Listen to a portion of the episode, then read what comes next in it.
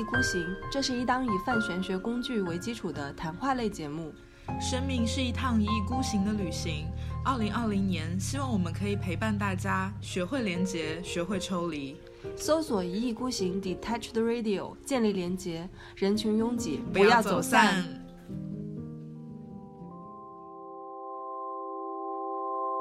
对不起，我始终那么孤寂，活在自己的世界里，忘了你从不舍离去。天快亮，我突然想到，我们可以造一个词叫。玄学存在主义，我我这么理解啊，就是因为玄学可能是这个基底，它是底层逻辑，它里面包含宿命论也好，什么什么也好，就是我们认可的那些呃观念概念在里面。你前面说的那个存在主义呢，就其实是它是偏执行、偏偏实践性的，对对吧？嗯，我们是要在这个玄学的地图上面去进行行走的，嗯，在这个地图上行走呢，我们所以我们要背负自己的呃，可能要。因为为为我们踏出的每一步去负责任嘛，是。但是上面玄学这个基底上面是。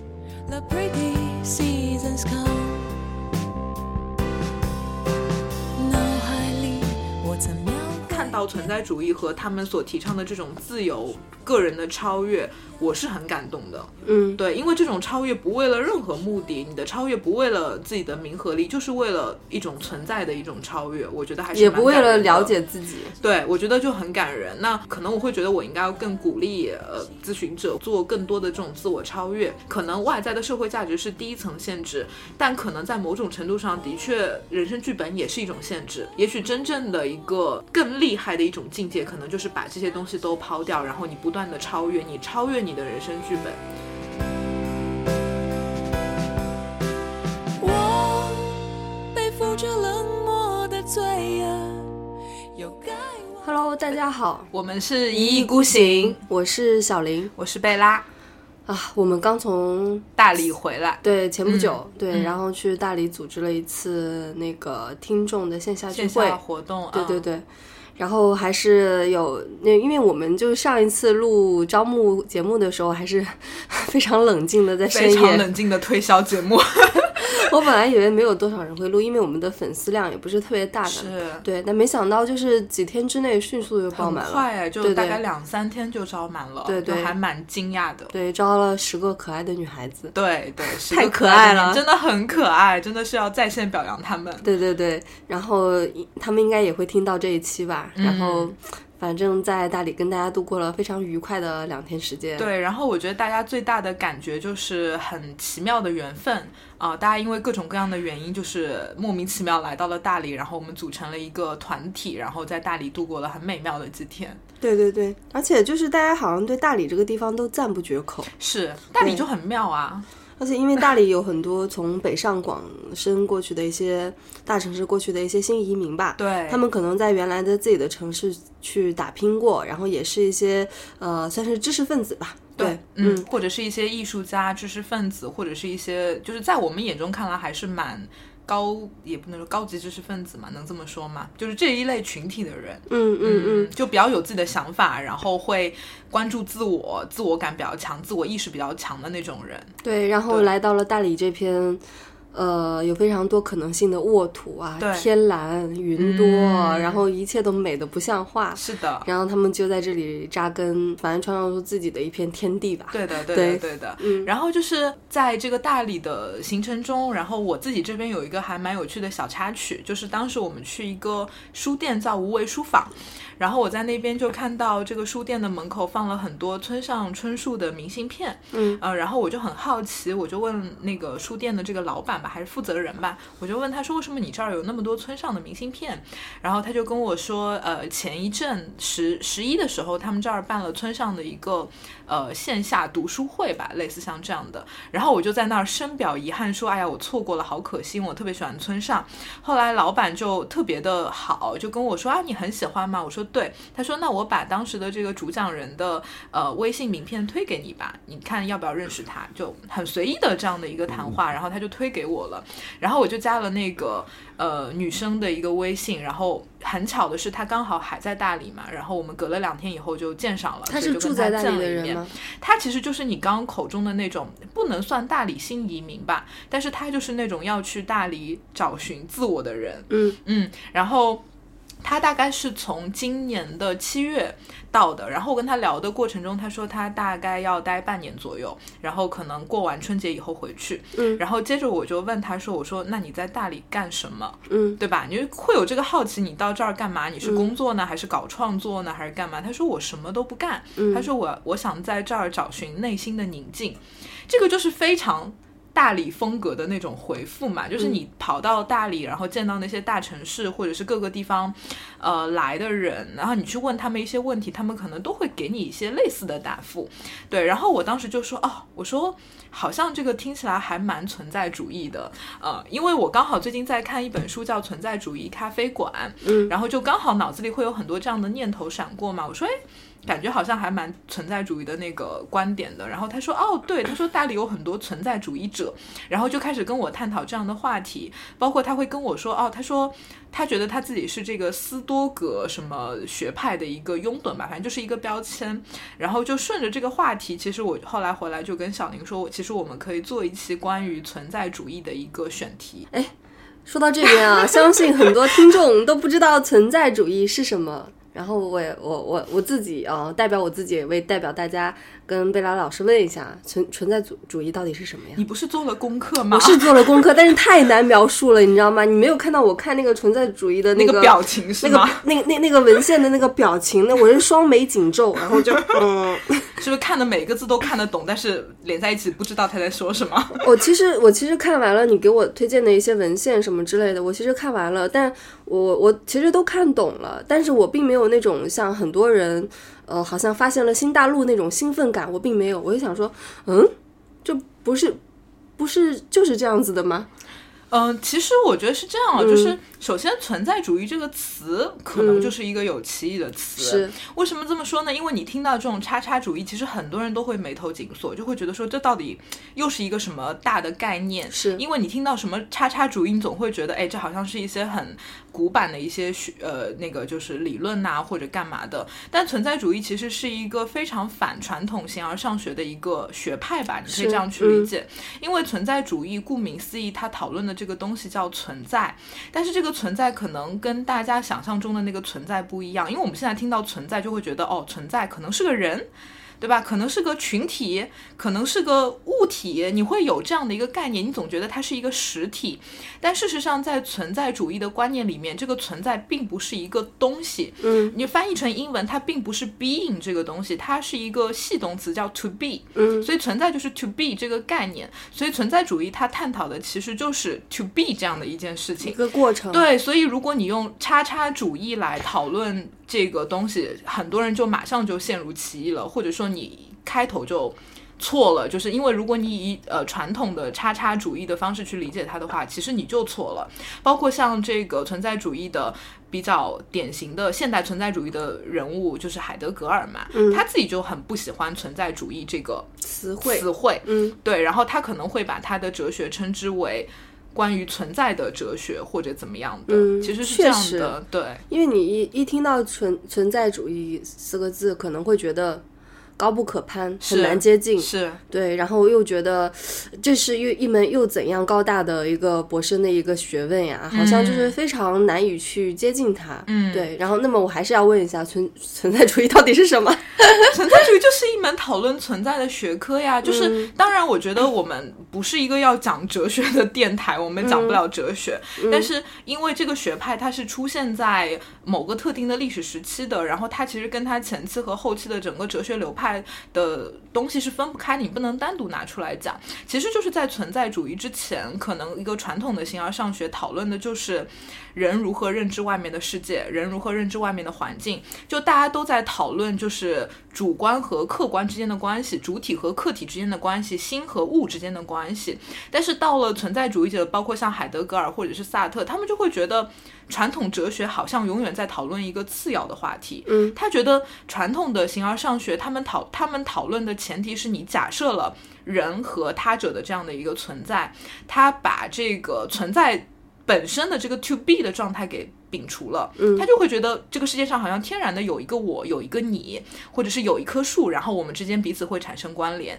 但是存在主义讨论的就是我为什么是我，我这个存在是如何存在的。他其实讨论的是这样的一个问题。哎，说到这个，我确实，嗯，好好久之前啊，也包括现在啊，就是晚晚上可能在躺在床上的时候，我都在想，我为什么是会是我？就是我，啊就是说 我为什么会存在在我自己的这个脑海里？比如说，我如果我有灵魂的话，那我为什么在这个躯体里面？我为什么嗯不是贝拉呢？为什么不是在他的身体里面呢？我为什么控制的是这个身体呢？为什么我的意识？呃，要要要指挥我去做这个做那个呢？就是很多这样的一些困惑会出来。我不知道这是不是跟存在主义会有一定的关联？会有关联，因为嗯存在主义其实讲的就是我这个个体，我的这个此在，它其实不是天然的就被规定的，就好像人应该是一个什么样的群体，人应该有什么样的特质，我到底是一个什么样的人，是由我自己决定的，我的每一个选择。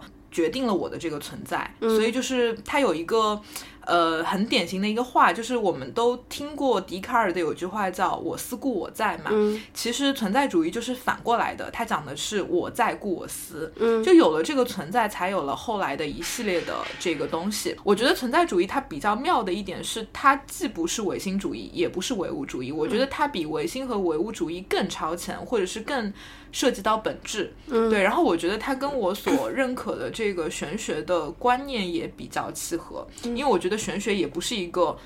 呃，既不是个一个科学的东西，但也不是一个绝对意识的一个东西。我觉得它是比这两者更超前的一个这样的一个之。前是谁说的那个存在即合理啊？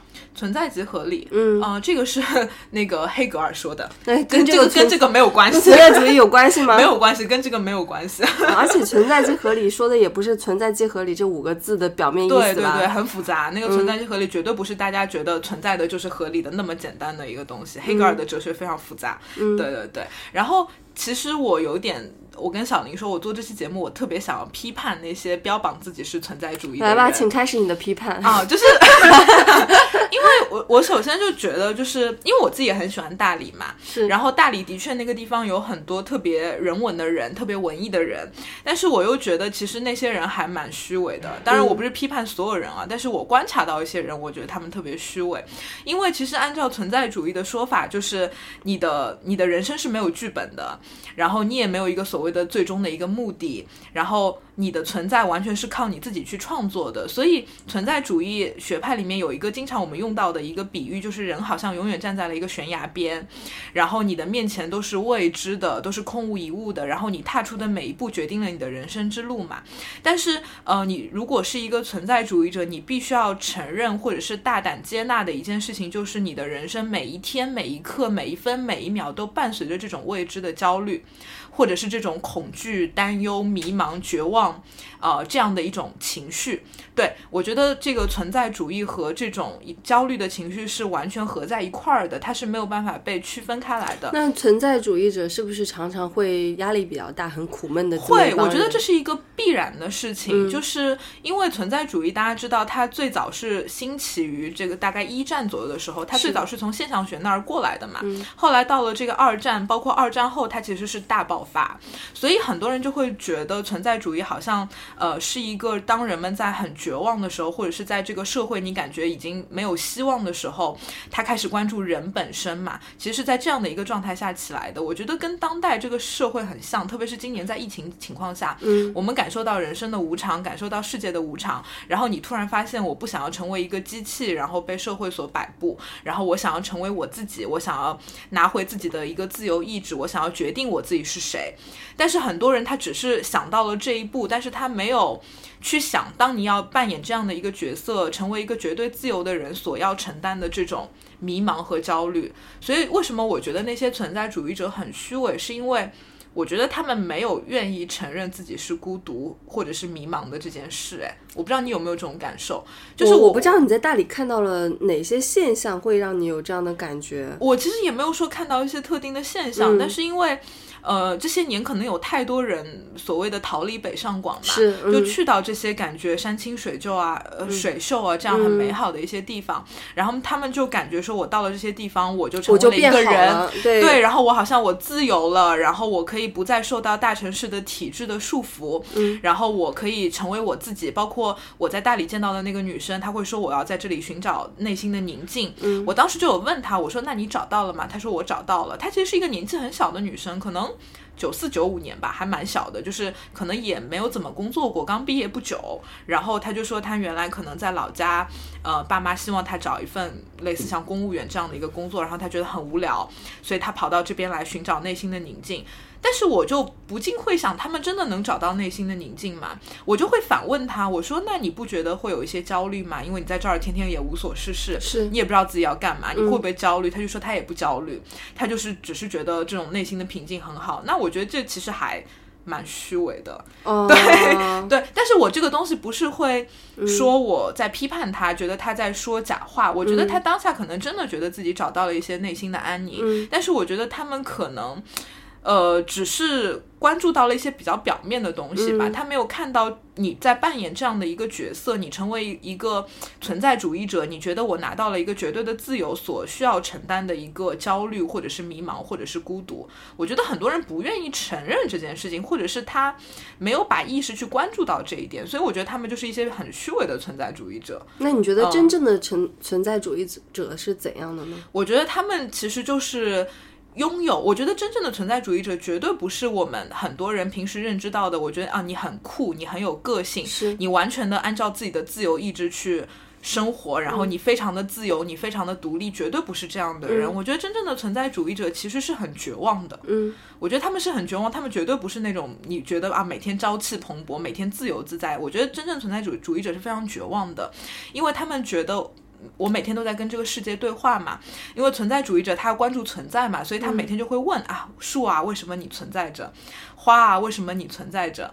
呃，天空啊，为什么你是以这样的方式展现的？云朵啊，为什么你是以这样的方式排列着的？音乐啊，为什么你是这样的音符流动？他其实不断的会问这样的一个问题，但是这些问题有答案吗？其实没有答案，因为树不会回应你，云也不会回应你，音符也不会回应你，所以他面对的这个世界其实是一个注定得不到回应的一个世界，嗯。所以是很绝望的。嗯。但是如果你承认了这种绝望，你接纳了这种绝望以后，你的人生又是充满希望的，因为你已经预设了，呃，这个世界不会回应你，你预设了这个世界其实是很冷漠的，所以这种绝望感其实反而会给你一种希望。嗯，嗯，你觉得能你能理解，那不是或者说你能接受这种逻辑吗？因为听起来很荒诞。我我能接受这样的逻辑，但我嗯不妨想，我说你你你觉得你自己是存在主义者吗？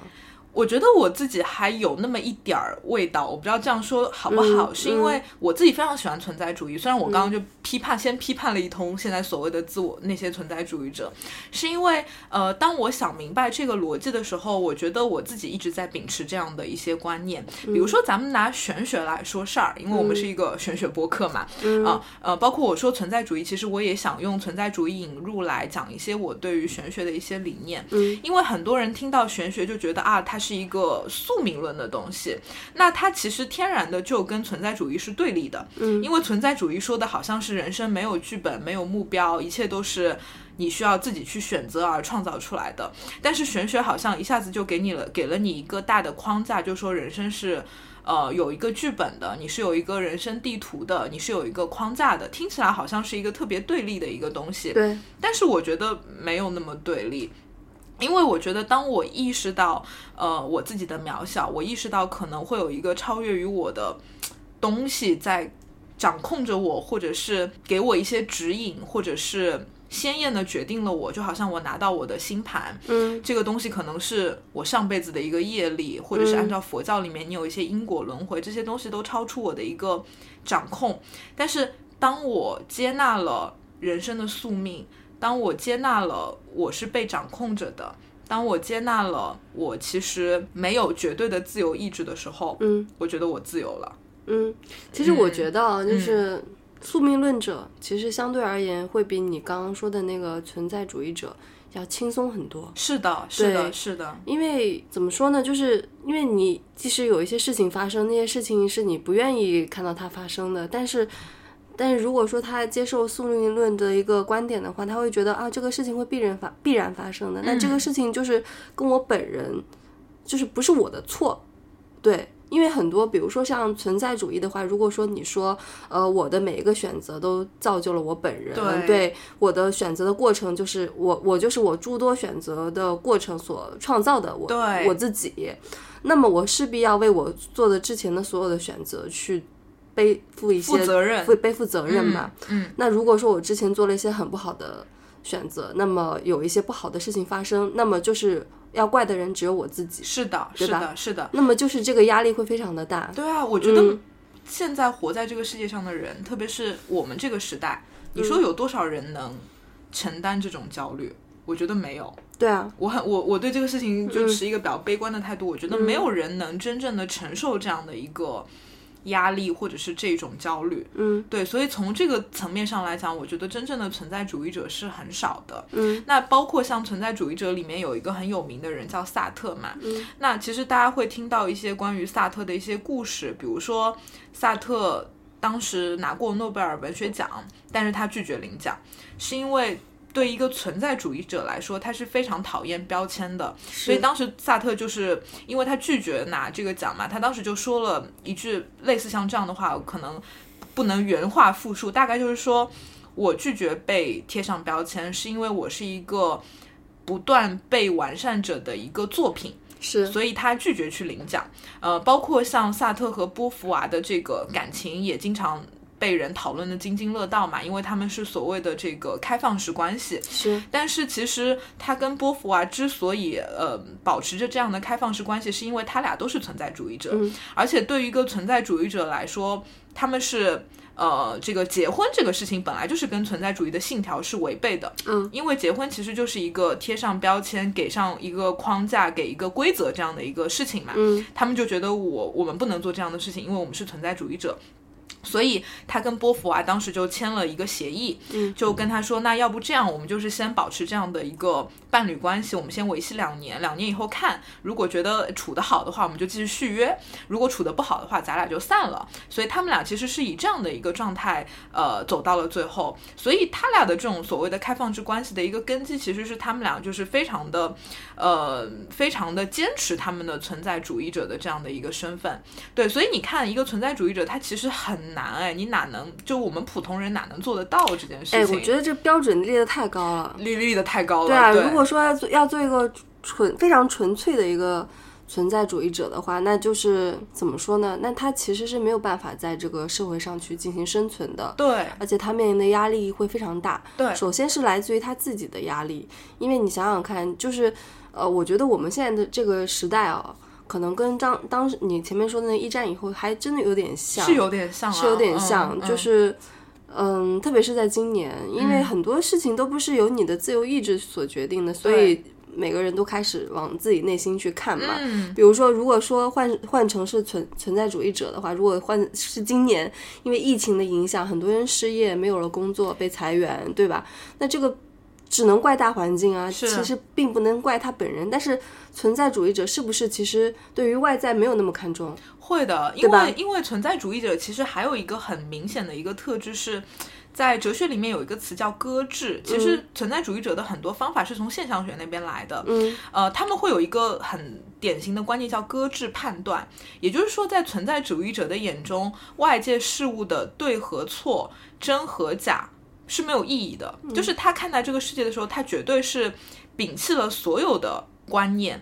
所有的价值观，他让自己成为一个空的状态，嗯所以他不会以这个事情是对还是错，是好还是坏，是有利的还是无益的这种方式去看待很多的事物，他就是完全以一个空的状态去面向外面的世界，伸向外面的一个世界。所以我觉得这本来就是一个特别特别难的一个事情，嗯因为你生活在这样的世界上，我觉得我们内心虽然我们经常说 no judge，我们不要有判断，但是有多少人真正能做到它，或者是嗯，你在这个社会打拼的过程中，如果你完全以一个空的状态去，我觉得你根本都没有办法在这个社会存活下去，对，就特别难。包括你刚刚说的，像在疫情的状况下，可能大家呃的确会有很多的向内的探索，但是可能这种向内的探索跟存在主义之间还是会有一些比较大的一个差别。嗯，对我觉得还是会有一些不一样啦。差别在哪呢？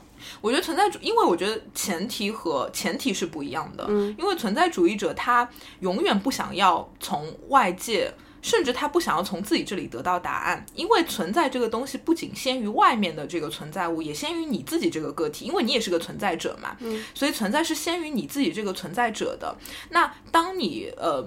就是说，跟外面这个世界打交道的时候，你你也不无所谓外面这个世界给不给你回应，那一样的逻辑嘛。当你跟自己这个自我打交道的时候，你也不渴求从自己这里得到回应。嗯，但是我觉得当下的人，哪怕很多人今年开始向内探索，我觉得他们还是想要得到一些关于自我的东西。是我想要知道我是谁，我的价值在哪里，我的天赋在哪里，我怎么样才能赚到钱，我怎么样才能过得更开心？就是你的最终目的，好像还是为了这个一些很。特定的一些东西，你还是想要一个回应和答案的。嗯，对我觉得人很难是处在一种我完全不想要回应和答案的状态里面。多多少少还是希望有一些回应跟答案嗯去，呃，来验证自己的一些设想吧。因为我觉得你刚刚说的那个逻辑啊，向内探索，是因为我有了个预设，哎，对对对，我刚刚就想说预设这个词是是有了一个预设，嗯就是我有一个预设，我想要这些预设下面的一些。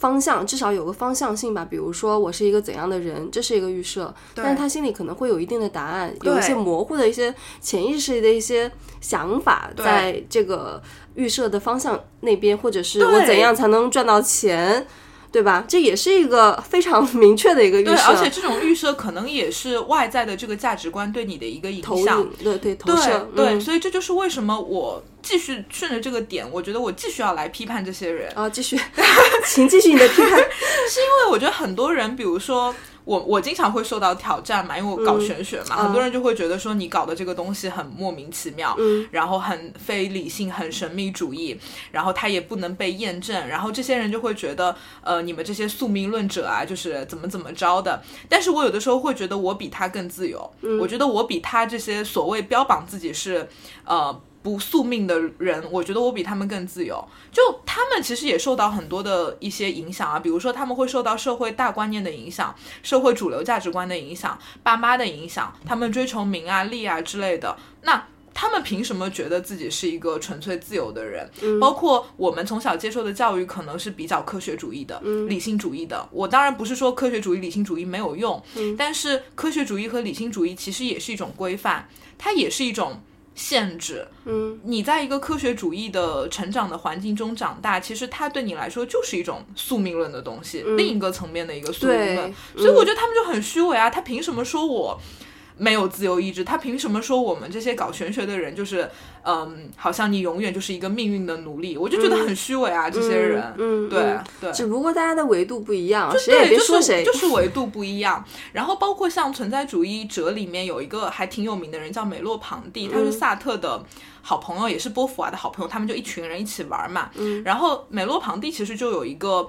呃，观念有一个词叫模糊性，嗯他就觉得，呃，其实哲学家所他所想做的事情就是把模糊性的东西变确定嘛。嗯。我想要从一些模糊的东西里面找到一些比较确定的一些东西，但是梅洛庞蒂就觉得，哪怕我把一些东西给想明白了，用理性的方式给想明白了，这个模糊性的东西永远是在的，所以他就会呃强调说，人类永远要对那些已知的东西保持一种怀疑，或者说保持一种质疑，这个就是非常存在主义的态度。存在主义就是我要对所有的东西产生呃发表质疑，但是存在主义的另外一个维度就是他提出质疑，但是他不求结果。啊，对，但是他们的前提都是我不断的对确定的东西提出疑问，为什么这是一个话筒，嗯，对吧？为什么小林你是你？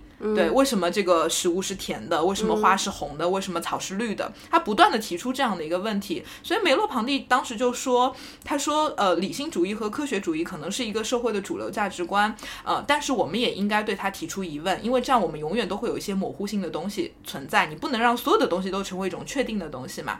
但只是说，可能在这样的一个社会下面，呃，科学主义和理性主义是一个相对有用的一个派别，所以我们可能都在遵从它。但是我觉得所有有限的东西其实都是一种限制。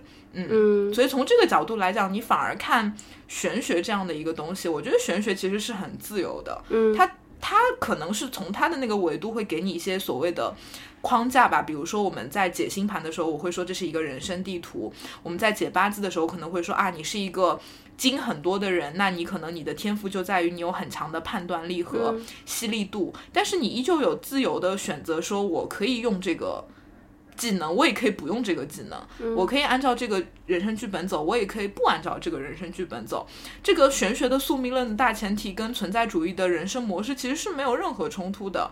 包括我刚刚讲的，如果你接受了人生的宿命的这个东西，你反而会在当下的每一刻感受感受到真正的自由。我觉得反而是那些说着自己很自由的人，其实他们一点都不自由，因为我觉得他们没有感受过那种绝望。对啊，就人只有感受到绝望，才能知道自由是什么呀。你光讲自由，其实就是很很空洞的一个东西。那你觉得存在主义者他们某种程度上面会是绝望的吗？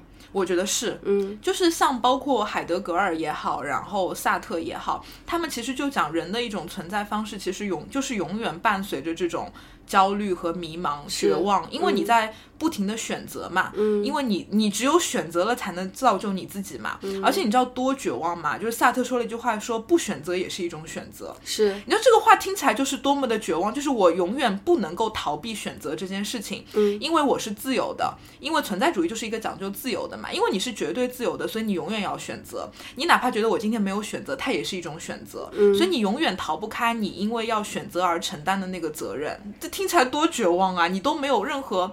可以逃避的点，不像我们今天，我们觉得哦，这个好难，我不做选择了，我逃避。但在存在主义者看来，逃避也是一种选择，你要为你的逃避付出代价，你要为你的逃避承担起责任。好严格啊，就是很严格啊，对啊。然后包括就是他的这种所谓的自由，就是后来有一个呃，我们之前讲过的那个弗洛姆，就讲爱的艺术，他写过一本书叫《逃避自由》，他其实就在讨论这个东西。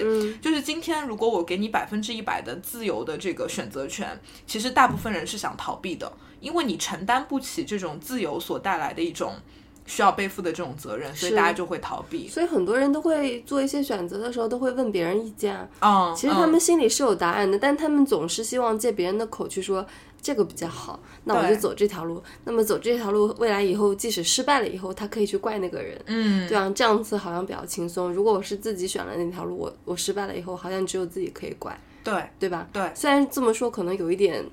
呃，太过于负面啊，但好像确实有一部分大绝大部分人是这么想的吧。嗯，哪怕我自己有可能，我也有时候潜意识也会做一些呃这样的一些举动，对吧？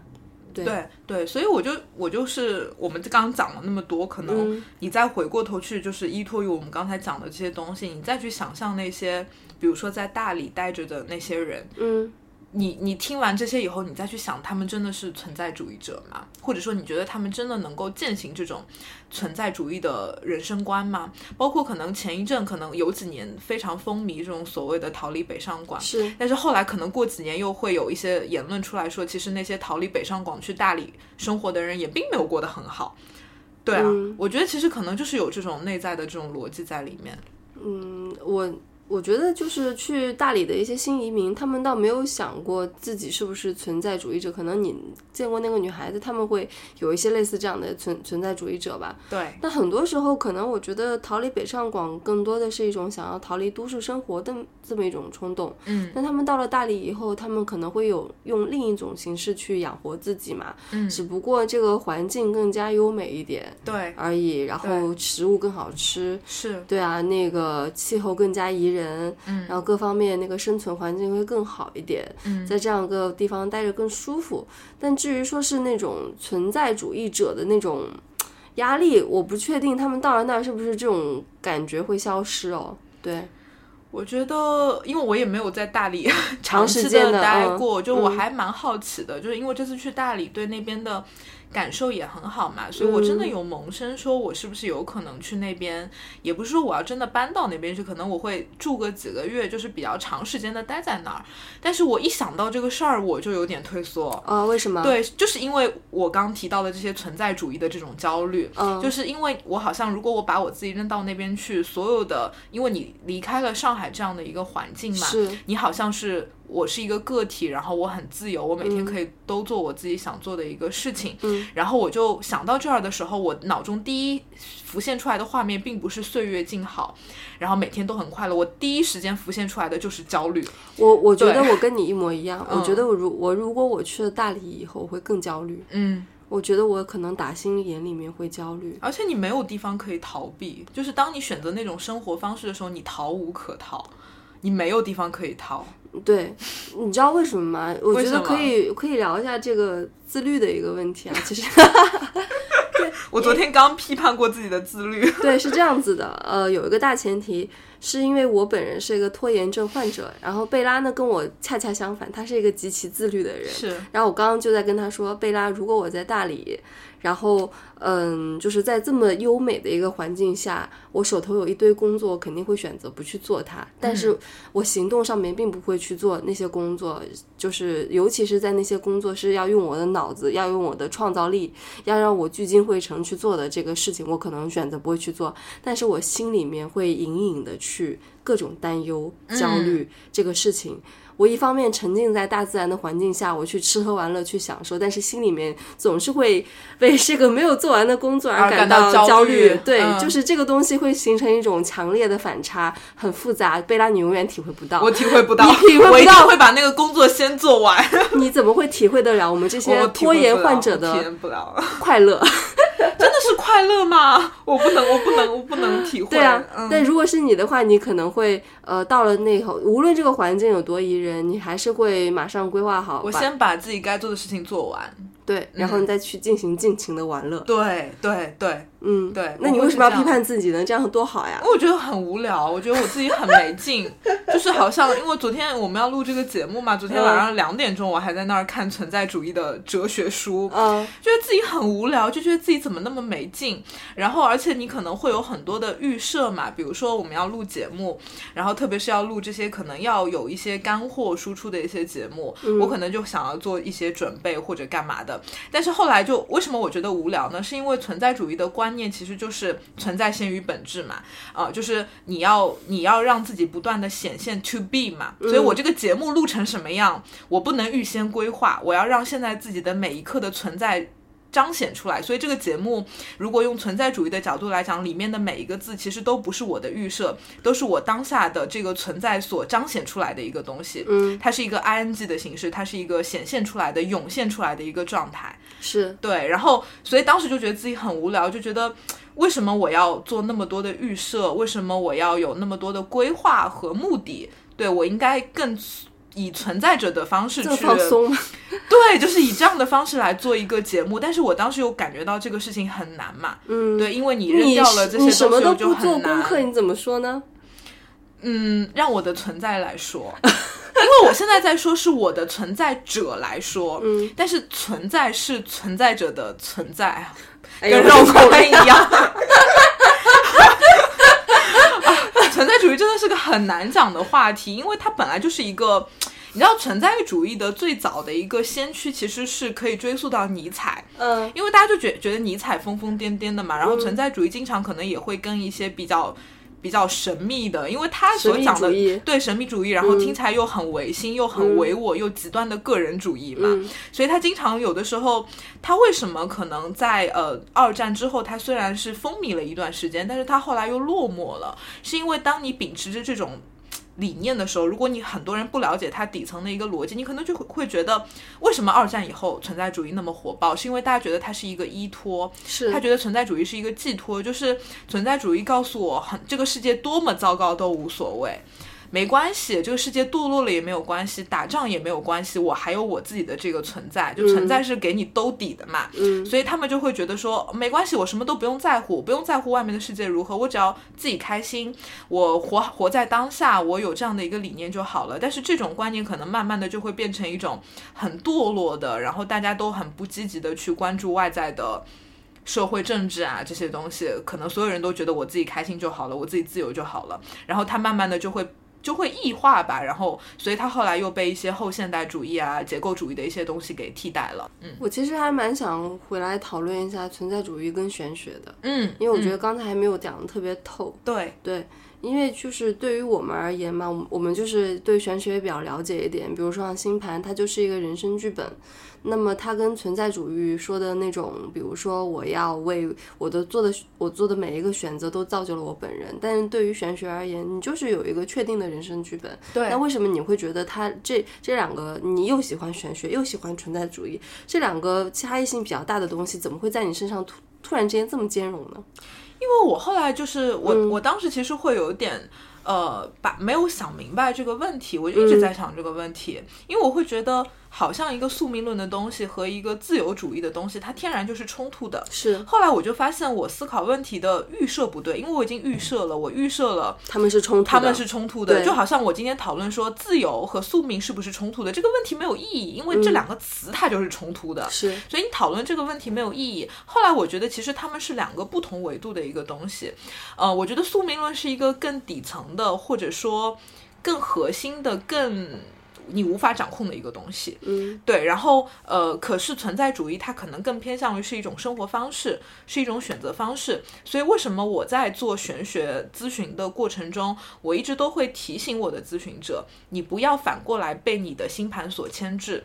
所以为什么我也拒绝给一些。明确的说法就是哦，你将来一定会赚大钱，你将来一定会买房，你将来一定会有一段美满的婚姻。因为我觉得这其实就是一种预设，是对这种预设会让他丧失掉一些存在主义的这些，或者是让他自己的存在彰显的这样的一种能力。但是为什么我觉得当代人特别需要通过玄学的方式去了解这个人生剧本呢？是因为我们生活的社会太复杂了。呃，我觉得我们很多人是被社会的大价值观牵着鼻子跑的。那我会觉得，如果要做比较的话，我会觉得社会的大价值观是一种异化的东西，它跟你的个体其实没有毫无关联。嗯，但是我觉得玄学的这个人生剧本，它其实是非常。跟你的存在是息息相关的，它就是你的存在本身，但是它是一个虚无的东西。就你最后要活出那个人生剧本，其实就是你要一步一步走出来的，你才最后有可能把你的整张星盘活出来。嗯，是这样的一个逻辑。就是我现在跟你描述的这个人生剧本，它非常的虚无，嗯，它没有边界，然后它。里面的这个脚本是需要通过你自己的努力和自己的选择所填满的，嗯，对，所以你的每一步走的不一样，你最后画出来的那个人生地图也是不一样的。我只是给你看了一个大框架而已，因为我会觉得这个东西可能会让你少走一些弯路，嗯，会让你不要永远陷在一些社会的这个价值观里面，或者是他者的这个逻辑里面，嗯，而成为你自己。我突然想到，我们可以造一个词叫玄学存在主义。对我本来想给这期节目取个名字叫“存在主义玄学咖啡馆”。对，玄学存在主义说我我这么理解啊，就是因为玄学可能是这个基底，它是底层逻辑，对，它里面包含宿命论也好，什么什么也好，就是我们认可的那些呃观念概念在里面。嗯，这是一个。大的一个 picture 是一个大的地图，对，就好像我们的世界地图一样，就是它就是一个玄学的有宿命论的东西，因为里面里面已经写好了有七个大洲，有这么多二百二二百七十七个国家跟地地区，是不是？都已经写好了这些概念，都已经整个就是版图都已经搞好了，就是这样子。对。但我们的你前面说的那个存在主义呢，就其实是它是偏执行、偏偏实践性的，对对吧？嗯，我们是要在这个玄学的地图上面去进行行走的。嗯，在这个地图上行走呢，我们所以我们要背负自己的呃，可能要因为为为我们踏出的每一步去负责任嘛。是，但是上面玄学这个基底上面是有路线图可以供你去参考的。嗯，对，你可以选择走这条路，你可以选择你。呃，比较擅长的路可以走，比较容易的路，你也可以选择去呃那个徒生很难的很难的路，嗯，徒就走一条很泥泞的路，也可以去呃只身游过那个大西洋，也可以 在亚马逊丛林吐个步，对对对，都可以啊，去那个跟鲨鱼搏斗啊，什么都可以，都是你自己的选择。对，但但正常来而言，还是呃，比如说萨特不是说吗？人还是要做自己擅长的工作，没有错。你擅长去跟鲨鱼搏斗，那你就去海里跟鲨鱼搏斗。你如果擅长走平路，我们就去走平路。对，没错吧？对对对。然后我就在想，就是如果萨特是一个懂玄学的人，嗯。他可能会认可这样的 价值观，哎，嗯。就是因为我觉得虽然呃萨特可能会讲人生没有一个大的一个目标或者干嘛，但是我觉得其实他讲这些东西是有一个语境的，因为当时可能在存在主义之前的那些哲学，我刚刚讲过嘛，他们可能都关注人是如何认知外面的世界、认知外面的环境的，他们其实会把人本身的心理啊、人的精神啊放在一个比较次要的位置，因为我们现在人其实对哲学也有误解啊，很多人听到哲学就会说，哦，那你是不是经常思考人生的意义？嗯很多人就会觉得哲学好像就是在思考人生的意义，但其实，在哲学几千年的发展过程中，人生的意义永远不是哲学的主题。哲学讨论的其实是认识论、本体论这些东西。我是谁？我如何认知外面的世界？是这样的一个事情。那其实到了存在主义，就是他开始关注人的个体嘛，人的精神、人的心理这些东西。所以，呃，在那样的背景下，萨特可能会拒绝传统的哲学，包括他会拒绝一些偏宗教类的，就是我们可能没有一个上帝在创造我们，没有一个上帝决定了我们的人生应该要去往天堂或者是怎么样。他其实反对的是这样的一个东西。他是反对那个有神论，他是一个无神论对坚持的拥趸者。对对对，或者是他反对的是原来那些比较实证主义的哲学、理性主义的哲学，他觉得那些哲学根本不关注人的存在，不关注人的精神和心理。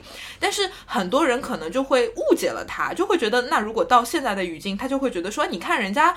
不相信这些东西，人家都不相信上帝。那你今天跑出来说你相信这个什么人生地图，相信什么玄学，那是不是跟那个东西冲突呢？其实我觉得就是语境不一样。嗯因为在那个年代，他们可能不搞占星学，嗯他们可能不搞玄学，就不一定嘛，因为他们没有用这个工具，所以可能就会有点不一样了解嘛，就是不了解嘛，对，嗯所以我会觉得。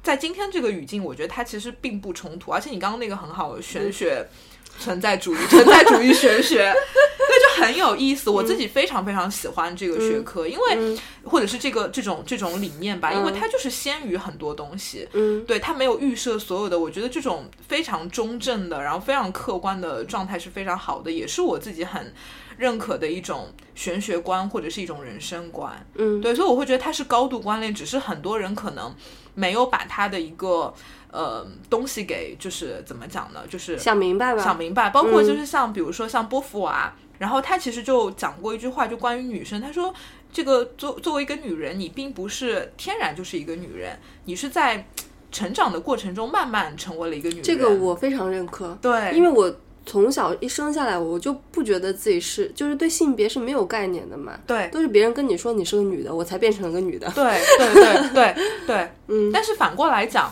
男人和女人他就是一个就是有差别的。是，你就是男人，我就是女人，我们就是长得不一样。但但我说的这对种变成一个女的是心理上面的，对对对，嗯但是可能我们可能有的时候会去质疑说，为什么世界上要分成男人和女人？嗯为什么男人和女人长得不一样？为什么男人和女人的心理状态会不一样？可能我们会提出这样的一些疑问，但是其实没有人能够给你一个答复，因为男人女人就是。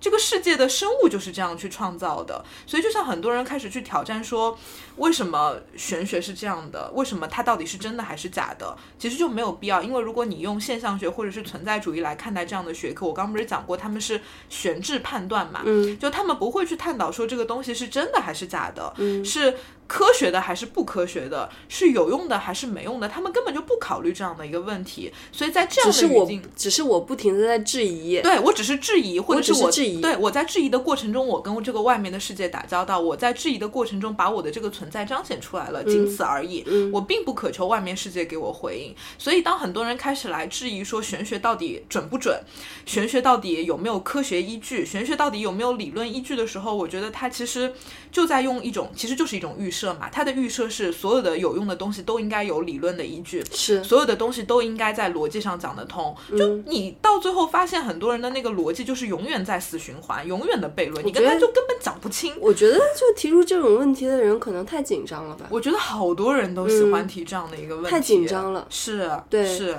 太不放松了，可能就是希望有一些有，就是你好，你现在你贝拉就给他们。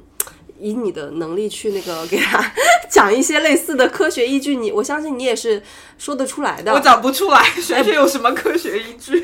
哎呀，就是讲嘛，历史啊什么的讲呀，那嗯星银河呀什么的，天天天文学学讲呀，黄道带呀什么的，嗯天干地支啊给他讲呀，然后嗯在中国那么多五千年的历史，是不是给他讲呀？就这些，就是都是都是依据啊，对吧？嗯跟他讲嗯这嗯这一通讲完了以后，嗯然后他可能就会相信了。但是你不讲的话，他可能就不相信。对，是不是会啊，会啊，对吧但我懒得跟他讲吧，因为我觉得他就是预设了他不相信这个东西。对啊，你因为你预设了你不相信，所以你才会问这样的问题，嗯对吧？嗯，但是问题是你如果不相信的话，你何苦来找他去看呢？对啊，何苦找你来看呢？对啊，我就不懂啊，你都不相信，你为什么花钱找我看盘呢？对啊，我就不懂啊，这是对你金钱的不嗯负责任。对，或者是我觉得他是这样了，我觉得他其实就是他可能也在向这些东西提出挑战和质疑，但是他最后他不能够接受这些事情是开放的或者是没有回应的这样的一个状态，他希望所有的东西有回应，嗯，有答案，所以这种东西会让他很累。但是这种有答寻求一个答案的状态呢，又让他觉得比较轻松，因为他不用面对那种绝望感。嗯，对，因为绝望就是没有回应嘛，他想要有回应，是因为他可以不用去面对那种。你因为存在主义有一个很很著名的一个话，就是人是被抛到这个世界上的，对啊你，就啪就被丢到了这个世界上，你就是孤立无援。所以存在主义者就经常说，存在主义者嘛，就你该一个人待着，因为你本来就是被抛到这个世界上的，你孤苦无依，你什么什么依靠都没有，你你爱这个世界，世界也不来爱你，你天天对这个世界表白，他也不会给回复你一句话，其实就是这种状态嘛。很我觉得很有意思的存在主义，因为你你你被生下来也不是你自己的自由意志啊，是啊就是对啊，父父母决定把你生下来啊，宇宙宇宙的、啊、宇宙的影响啊，对啊你在那一个时刻出生啊，对啊，你在苍山下面喊苍山你好美美啊，啊，他也苍山不理你，苍岿然不动。苍苍苍山黑人问好灵，对，就他不会给你任何的回应。对，对啊但是当你接受了这件事情以后，我觉得你会很快乐，你就可以，我觉得你真正的可以爱所有人，嗯你可以真正的爱所有的苍山洱海。嗯，对，你可以爱他们，因为你知道无所谓，他们就是不会回应你的。可是当现在很多人他当他想要回应的时候，我觉得他没有能力去爱人，因为他所付出的每一件事情，所踏出的每一步，他都渴求一个回应。我觉得这些人他不能够真正的学会爱，嗯或者是学会真正的能够把自己的存在给彰显出来。嗯嗯，对，所以我会觉得存在主义为什么如此的可贵，特别是在我们这样的一个时代里面。嗯，对。那你如果说呃，如果说下一次还有人过来问你啊，就是什么是存在主义啊，听完我们这期节目，你还会回答他吗？我会把这期节目发给他，请你去听一听。对，因为我觉得存在主义好难用一句话来概括，因为你现在打开百度，呃，搜存在主义，可能就会有很多理论出来，然后你看了半天没看懂，因为它可能词条就是说存在主义就是一个关于本真存在的一个。哲学流派，然后你看了等于 说了等于没说，就他也不知道在讲什么。对 对，其实就会有这种对，所以你去用这个层面去聊，呃，存在主义没有意义。包括存在主义其实是一个跟文学高度结合的一个学科，包括像这个存在主义的文学家加缪和萨特，他们都拿过诺贝尔文学奖。嗯所以你就想，其实他们本身就是哲学家的身份嘛，但是他们为什么能拿文学奖？是因为存在主主义的这一套东西其实特别文学，嗯，因为他讲的其实就是一种很很好像还蛮意识流的，然后这个我的这个存在，我不停的对这个世界发问，其实就是这种这种很荒诞、很荒谬的感觉，其实是很有文学性的。你你可以跟大家介绍一本你觉得看过比较好的可以推荐的小说吗？我自己非常喜欢加缪，嗯。呃，加缪其实有两本非常有名的书，一本叫《局外人》，一本叫《鼠疫》。嗯。对，其实大家都可以看，包括像今年，呃，我很推荐大家去看《鼠疫》，嗯。因为今年是疫情嘛，然后你去看《鼠疫》的那个过程中，你会发现他描述的那个人的心理状态是。怎么讲呢？是非常非常的符合当下人的一个情境的。就是当这样的一个疫情来临的时候，其实大家一下就感觉到你是很孤独的，你被扔到了这个世界上，你离群所居。包括鼠疫里面，它其实有提到，就是一个村子的人，其实大家都得鼠疫了。我们都什么脸上长斑了，我们都有一样的问题。可是，在那样的状况下，假设我得了鼠疫，你也得了鼠疫，我都觉得你不能理解我，你不能理解我得了鼠疫的痛苦。你为什么？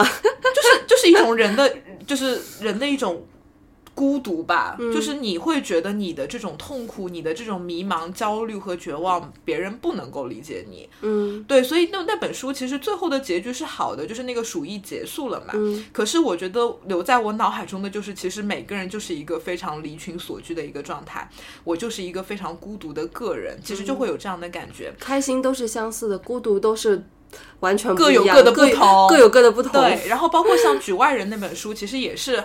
他是很荒诞的，比如说那个主角叫莫尔索嘛，他那个书一上来就说，我呃，他好像就是犯了一个罪嘛，然后他的母亲也死了，然后一上来就说我的母亲死了，我也不记得他是昨天死的还是前天死的，就是他整个表现出来对这些传统的价值观的一种冷漠。但是这本书里大量的描写了这个主角叫莫尔索，他感受到阳光。感受到天空，感受到这个花花草草，就是讲他可能跟外面的这个世界的一个高度连接。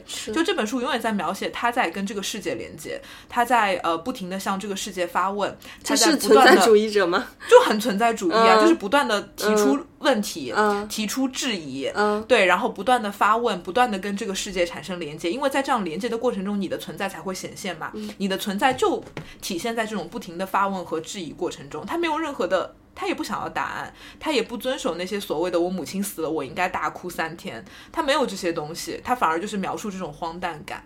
就而且这些书你可能常读常新吧，你听起来好像这到底是个什么故事，可是你真的读的过程中，你会。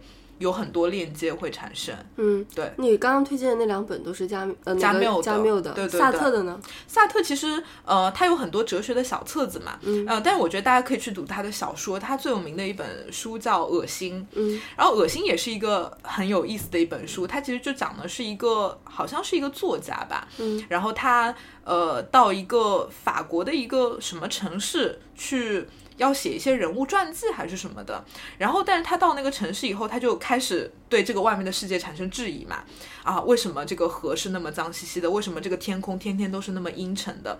然后他觉得所有的东西都莫名其妙，然后他感受到了阵阵恶心，对，对他其实就是在描述这样的一个一个东西。然后我觉得这本书还蛮蛮蛮神奇的，就是。因为存在主义者其实还蛮失意的，他其实《恶心》这本书讲到最后就说这个主人公不是觉得所有的东西都莫名其妙，他感觉很恶心嘛，所有的这话筒也很恶心啊，莫名其妙。然后他讲的是他后来去了一个。小酒馆还是什么，我不记得了。然后他听听了一首音乐，因为音乐的音符是有节奏和规律的嘛。然后他就在这个音乐里面感受到了一种秩序感，他觉得很舒服。然后可是当音乐结束的时候，他回到这个世界的时候，他觉得一切又那么的恶心，又恶心了。对对对，就是还蛮好玩的。所以在那个过程中，你会发现。这些所谓的存在主义者，他们真的很有趣，他们不停的在向这个世界发问，但是你又很觉得很妙的一点是，他们从不寻求答案，嗯，他也不会说因为我得不到答案，我就停止对这个世界发问，他对这个世界永远有很多的好奇心，他对外外界的存在者永远有好奇心，而且你看他提问的方式，为什么这棵树是绿的？因为他会假设这棵树它不是一个。实体，它也是一个存在着的过程，所以它会不停的去发问，而且它可能今天问完了，明天继续问，是因为今天的我跟昨天我不一样，今天的树跟昨天的树也不一样，所有的东西都是一个 to be 的过程，对，所以他可能每天每天每天都在不停的发问，所以他会在这个过程中，他会跟外面的世界产生连接，对，我的天啊，如果是。这么一个存在主义者的话，我觉得他可能很难交往，哎，是很难，所以存在主义者就适合一个人待着嘛。存在主义主义者交不了朋友，就别人觉得你很奇怪嘛。对，但我觉得存在主义者如果他能够非常的大方的承认这些东西，我觉得他就很可爱。嗯，对对对，大方的承认自己这些绝望啊、绝望、孤独啊、神经兮兮的方面，对啊，承认外面世界就是给不了我回应啊，承认。世界就是不会爱我啊！我觉得就好啦，承认这个所有的世界上的东西都是很荒诞的，那些规则都无意义啊！我觉得就就可以啦。那如果说集体都陷入这种意识的话，陷入这种情情况的话，那大家都都不会上进了，社会就不会再推动了嘛？对啊，所以就是。我觉得的确是，对啊，对啊，所以这个理论好像也是有 bug 的，可能注定了只有一部分人能够做到吧。而且我觉得这个其实就像你说的，它很难，嗯，它特别特别难，它需要你有很多的能力吧。我觉得就是才能够成为，你要有这样的觉觉悟吧，对，非常难。只有高级知识分子才能成为存存在主义者，对对对对对对 对，为生活挣扎的人成为不了。是啊，所以我就觉得，包括一样嘛，很多人就会跟我说，哎，很羡慕你们这些做自由职业的人啊什么的，哎，那你来做做看，你能不能承受我这种焦虑？没有啊，你不焦虑啊，你很自律啊，对吧自？律可能也是一个我应该要扔掉的东西，它会妨碍我成为一个自由自存在主义者。那你你你向我学习好吗？今天回去什么什么咨询都不要接，嗯然后就是咨询有工作也不做是吗？不是这样子的，我觉得是这样子。比如说，今天咨询者约你明天明天下午三点钟去做咨询，嗯然后你就是你就是跟我学学我一样，在明天下午的两点五十九分才开始看他的星盘，嗯，做一些功课，然后就是两点五十九分之前，我就喝喝咖啡、晒晒太阳，什什么都不要干，然后不要想，就看看天空。对，就就让嗯那个焦灼在你心中留下一些痕迹，你去体验一下那种感觉，对怎么样？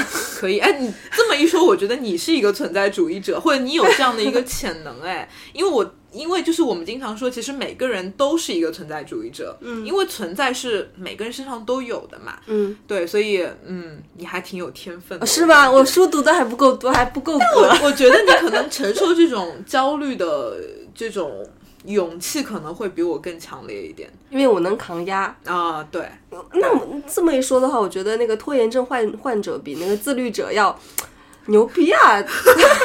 在存在主义的维度里面，对，然后拖延症患者因为因为自律自律的人承担不了拖延的压力，所以他们选择自律；而拖延症患者可以承担相应的压力，所以他们选择拖延，是不是这个道理 我现？在已经不知道你在讲什么，像绕口令一样。我在想，我们的听众听我们这期节目，是不是也觉得像绕口令？特别是你前面什么存在存在存在说了三个存在，在一个八八个字的存在是存在者的存在。不要笑嘛，这个是海德格尔说的。存在是存在者的存在。对，但是我觉得存在主义者最让我感动的一点是，其实是他的那种自我超越。嗯对，因为存在先于本质嘛，所以你可以永远的就是有。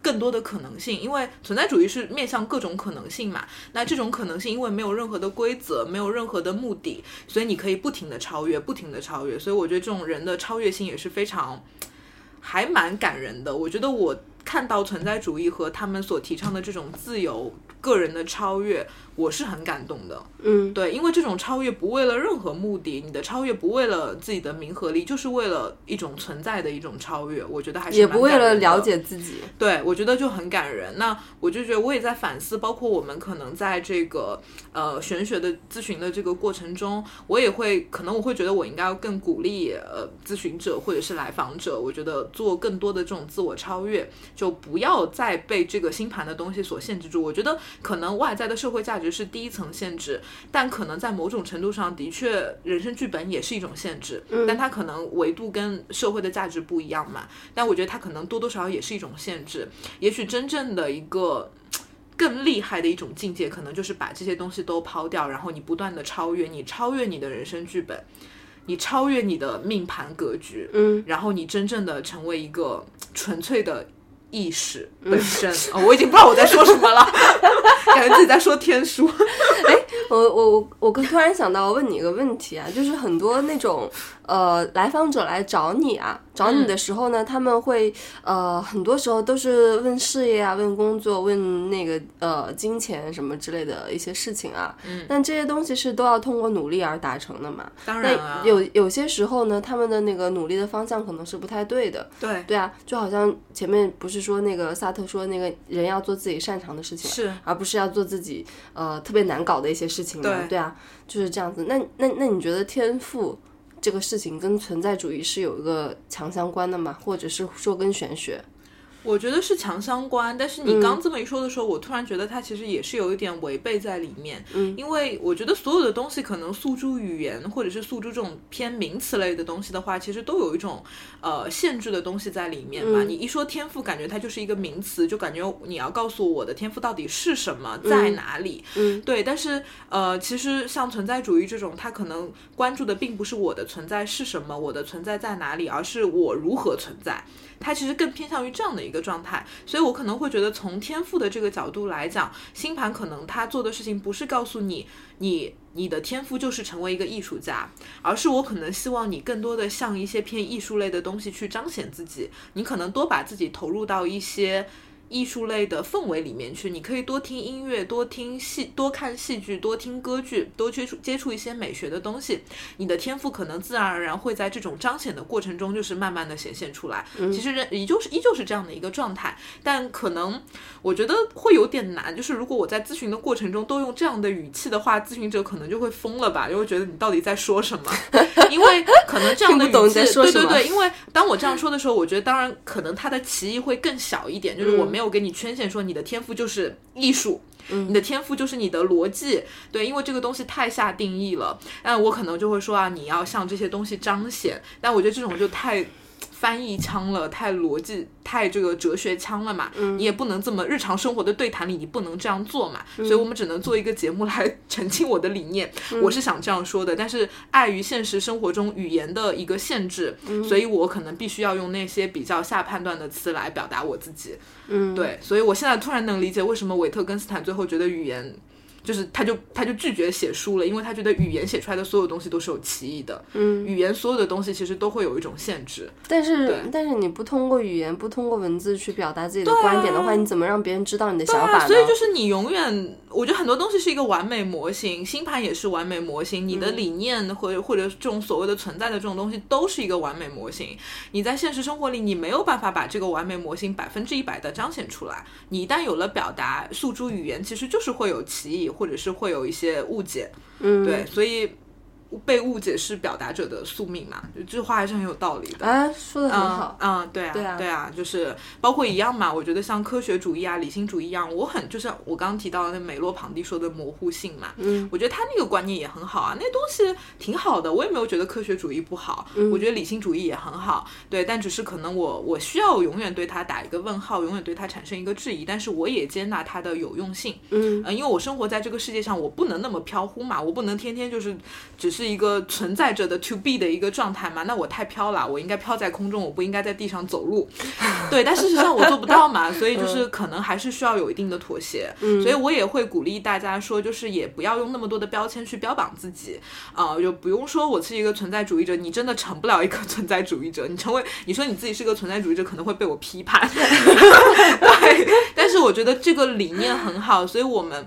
做这样的一个节目，其实虽然我们打的是存在主义的标签，但事实上这个世界上有很多标签。你可能是一个女权主义者，你可能是一个自由主义者。哎，我特别反女权主义。对，所以就是很多人在标榜这些东西的时候，其实你就已经陷入他的一个逻辑怪圈了。我自己也不喜欢女权主义，我也虽然我会。去探讨一些男生女生之间的话题，但是我从来不会说自己是一个女权主义者。没有必要搞那么严肃干嘛？上升到这个阶段，什么女权就应该这样，女权就应该那样。所以我觉得所有的你给自己套上标签，我觉得都要有那个警惕心，就是你是不是真正的了解了他？然后当你在提出一些质疑，或者是呃你在做一些争辩的时候，你是不是真正的没有让自己陷入一种死循环？对，我觉得这些东西你需要去思考。存在主义只是一个影子，并不是说存在主义就是一种最好的存在方式，或者是一种最好的理念，并不是这样。只是我觉得它因为。今年很多人提起，包括我们因为大理的一些际遇，包括我最近看的这本书，可能就会让我有这个发心去做这样的一个节目，然后顺便就是再再度对批判一下，然后再强调一下，就是我自己的所践行的一个玄学的观念。我觉得它其实并不是大众所理解的，是一个你是一个宿命论者啊，然后人类没有自由意志啊，你不能鼓吹这些东西啊。我觉得就是大家对这个东西误解太深了，就不要有那么多的预设和偏见在里面嘛。嗯嗯，这结果我觉得。可能也是，嗯，从以前到现在，很多的一些对于玄学的一些潜意识加在投射在大大家身上的一些东西。对对，好多人对这个东西有偏见，而且偏见的让人觉得莫名其妙。那那也比较正常了，很正常啊。对，那我们其实也不需要跟那些特别有偏见的人去对做一些打交道，干嘛自寻烦恼呢？嗯，还是要跟认可自己理念的人去做一些深度的连接。对对，嗯。那我们今天，我刚突然又想问你一个问题，突然但之间忘了。没事，就让存在自由彰显吧。对对对不要那么的勉强自己这个存在 者。对，忘了就忘了，没事儿。忘了吧。嗯对，就该显现的时候它就会出来的。对，嗯哎，你觉得我们这期节目听众们听得懂吗？不晓得，可能听我们像念经一样吧。但我觉得其实还蛮有趣的，什么？今嗯今天聊的有没有把你想要聊的话都聊出来？差不多，差不多，差不多。还有什么你觉得还没有聊到的？差不多吧，就这样吧。我让的存在我的存在已经熄火了，我的存在想睡觉了，所以他就出不来了。好，那我们现在就先这样。嗯，对，然后喜欢我们的节目，请上苹果 Podcast 给我们打五星好评也可以转发评论，然后也可以去关注我们的公众号。对，那今天就先这样，这样，拜拜，大家再见。几乎都要忘了，开心时候要大声笑，伤心难过可以哭的。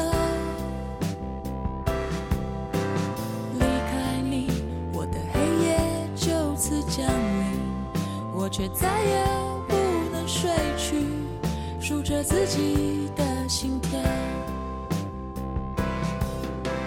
这也好，这次我能真的睡着，再也不受旧梦侵扰，不用假装过的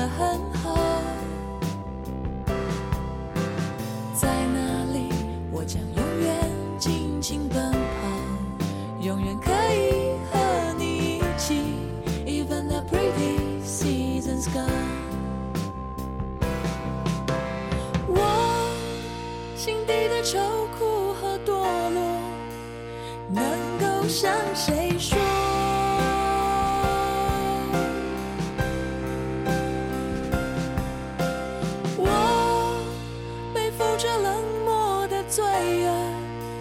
又该往哪儿呢？